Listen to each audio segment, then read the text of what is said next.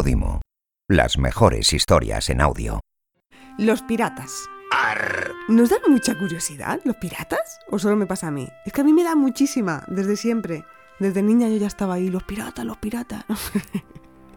es un tema que en realidad eh, es difícil saber al 100% cómo eran y qué hacían realmente, porque ellos no sabían escribir. Y la gente que se encargó de escribir sobre ellos, pues no simpatizaban con su modo de vida. Entonces es muy difícil saber qué es verdad de lo que escribieron sobre ellos y qué inventaron para darles mala reputación. En el episodio de hoy vamos a ver de dónde salieron los piratas, por qué llevaban parche, porque llevaban pendientes, la pata de palo, el loro, todo, porque vaya total look ahora que estoy pensando. O sea, iban de verdad maquetados. Y vamos a ver también si eran tan, tan, tan heterosexuales como los medios nos han hecho creer. Así que, hola, hola, hola, mi nombre es Judith Tiral y hoy vamos a responder a otras preguntas que quizá no te habías preguntado sobre los piratas.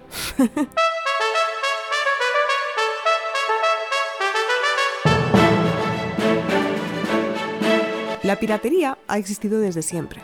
Desde que el hombre aprendió a navegar, que dijo, mira, otro sitio más en el que puedo robar. La piratería, para quien no lo sepa, es una práctica de saqueo organizado en alta mar. ¿Qué significa esto? Pues básicamente que se dedicaban a robar a otras embarcaciones.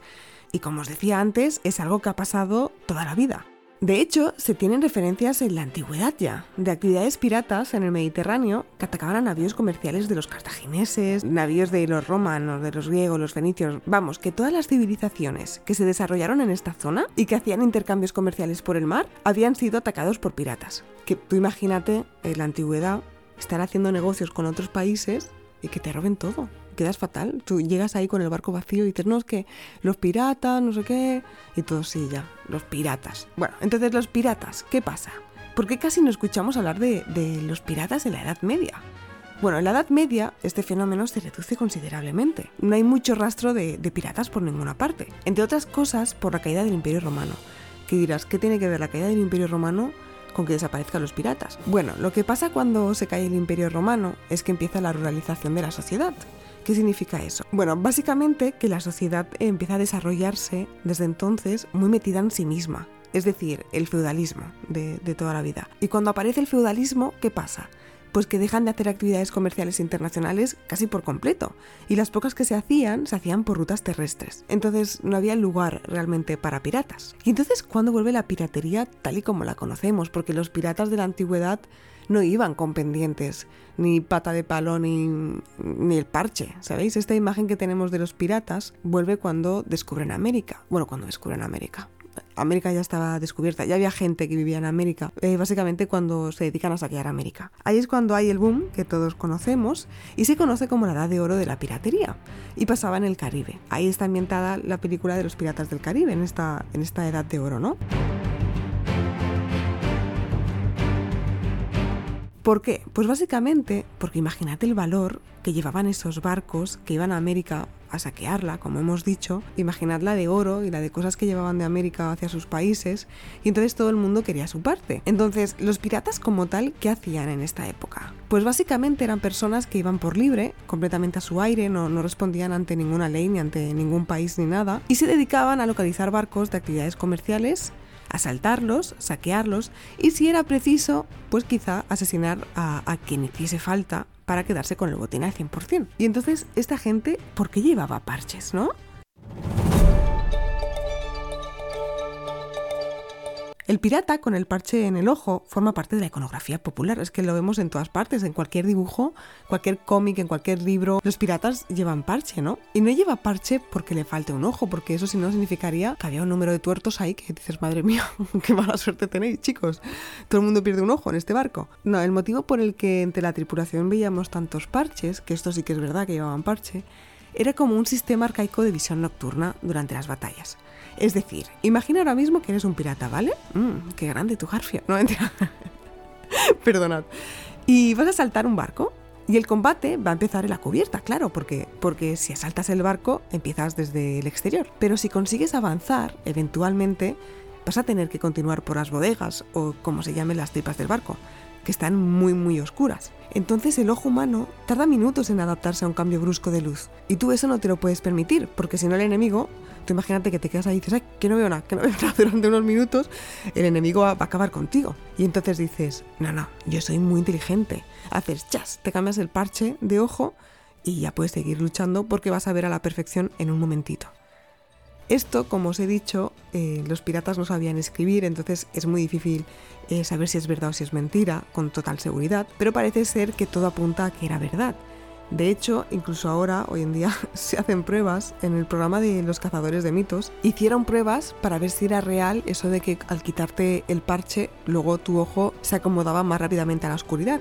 Y parece ser que sí, casi era. ¿Y los pendientes? ¿Por qué llevaban pendientes?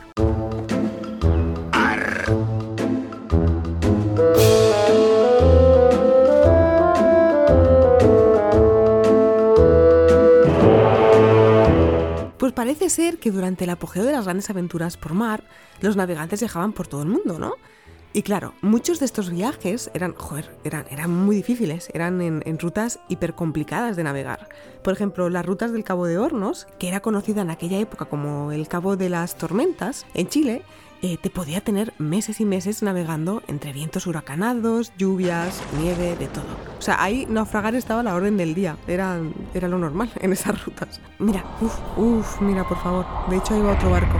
Qué pena, qué pena. Es por eso que los que podían superar el reto se sentían tan orgullosos, estaban ahí tan... Esto es como cuando llegas a 100.000 suscriptores y YouTube te da una placa, ¿no? Pues ellos en lugar de placa se ponían un pendiente en forma de aro en la oreja. Los que eran más pudientes se lo ponían de oro y los que no, pues de plata o de cobre o lo que fuese. Lo mismo empezó a pasar también con otras rutas difíciles, complicadas. Y al final se volvió algo característico de los piratas, que querían que cuando los vieses tú pudieses ver el valor que habían tenido al enfrentarse al mar. Hay otras fuentes que dicen que lo llevaban simplemente como material eh, protector, ¿sabes? Como cuando te pones, eh, yo que sé, ahora pues un collar con un ojo para el mal de ojo.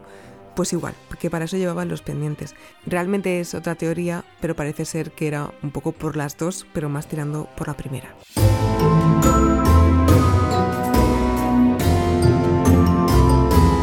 Las patas de palo. Esas patas de palo tan rudimentarias, por favor. O sea, sí que es verdad que existieron las patas de palo, pero eh, no eran comunes en, en, los piratas. Es que si os paráis a pensar, no tiene ningún sentido. La ficción ha exagerado un tema que, que no hay por dónde cogerlo. Si a un marinero se le tenía que amputar una pierna en el mar, probablemente moría. O sea, imaginad las condiciones que habían en el barco. No es posible. Si sobrevivía, sí que es verdad que es creíble que utilizara madera para el miembro prostético. Era lo, lo que se llevaba, era la última moda. Pero un cojo probablemente no tendría lugar entre la tripulación de un barco pirata. O sea, con todo el respeto, no tenía sentido que hubiese un, cojo con una pata de madera en el barco. Iba a ser el primero en morir. Y ahora que estamos diciendo cosas que no son verdad, que nos han mentido los dibujos animados, tampoco llevaban loros en el hombro. Esto a mí me dio bajón ¿eh? cuando lo descubrí. Es una idea que se popularizó con el libro de La Isla del Tesoro, pero que es un libro que trata sobre un náufrago en una isla tropical, no habla de piratas. Lo que pasa es que a partir de ahí empezaron a coger la idea de los loros eh, como mascotas eróticas. ¡Ay, erótica! Oye, esto es 100% real. Os lo juro que no lo tenía así en el guion. Os lo prometo. Ay, por favor. Los loros como mascotas eróticas. Es muy turbio esto, chicos, por favor. Ay, ¿en qué estaría pensando? Perdonad, ¿eh? Bueno, bueno, los loros eran mascotas exóticas eh, con las que resultaba lucrativo comerciar, eso, eso es verdad, pero no para llevarlas encima del hombro, donde el animal haría sus necesidades cuando le diese la gana. Tú imagínate cómo tendrían ese, esa chaqueta, que no, eso no es real, chicos, de verdad. Y hay otra cosa también en la que nos han mentido, y es que siempre nos, nos retratan a los piratas como si fuesen ahí, vamos, hiper mega heterosexuales, ¿no?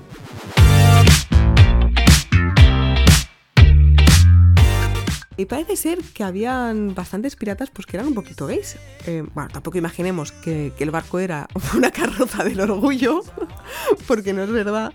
Pero sí que es verdad que en la edad de oro de la piratería, casi todos los tripulantes de las embarcaciones eran hombres. Eh, sí que es verdad también que alguna mujer había, pero la mayoría de las veces estaba prohibido para que no hubiesen conflictos entre ellos.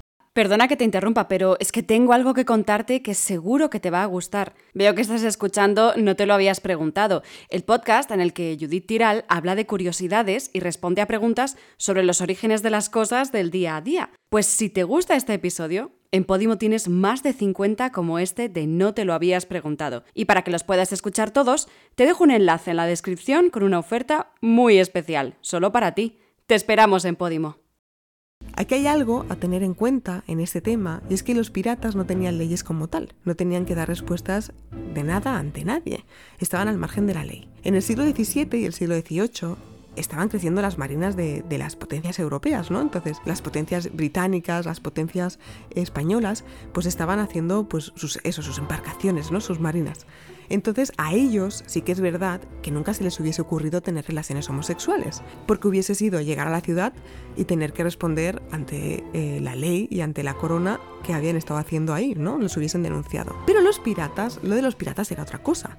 Según Bierbark, eh, los piratas podían haber practicado sodomía para satisfacer unas necesidades cuando se encontraban en alta mar. Y solo habían eh, hombres alrededor, claro. Entonces esto se conoce como eh, homosexualidad estacional. O sea, tiene nombre en serio, se conoce como homosexualidad estacional. Es lo que nosotros llamaríamos ahora, en tiempo de guerra, todo agujero es trinchera. En fin, el caso es que parece ser que en el Caribe estaban hasta el gorro de los comportamientos de los piratas. Y en la isla Tortuga había un gobernador francés que dice, mira, aquí lo que faltan son, son chochos, aquí faltan mujeres, ¿no? Dice, vamos a traer unas cuantas prostitutas, o sea, literal importaron prostitutas al Nuevo Mundo em, y que ellas se encarguen de calmarles, que se vuelvan sus esposas, ¿no? Entonces, ¿qué pasó? Parece ser que llegaron y sí que es verdad que se lo pasaron bien con ellas y que empezaron a relacionarse con ellas, pero no se casaron. Y parece ser que a pesar de que se relacionaban con ellas, también eh, seguían con sus relaciones homosexuales. De hecho, diez años más tarde, los ingleses volvieron a importar eh, mil prostitutas porque los hombres y las mujeres que habían ahí en el Caribe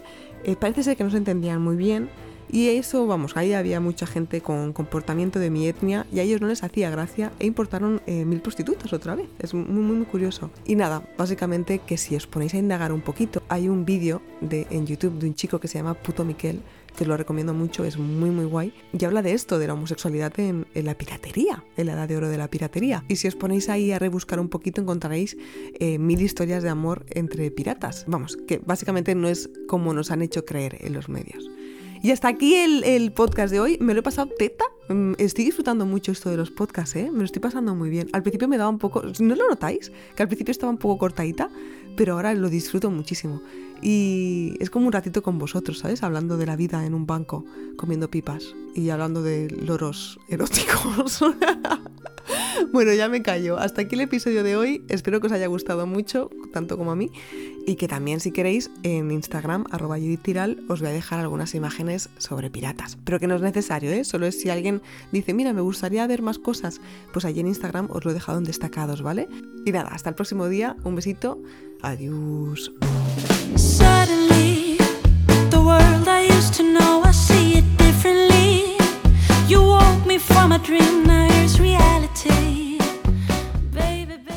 Has escuchado uno de los podcasts exclusivos de Podimo. Esperamos que lo hayas disfrutado. Te invitamos a visitar podimo.com para descubrir miles de historias en formato podcast y audiolibro.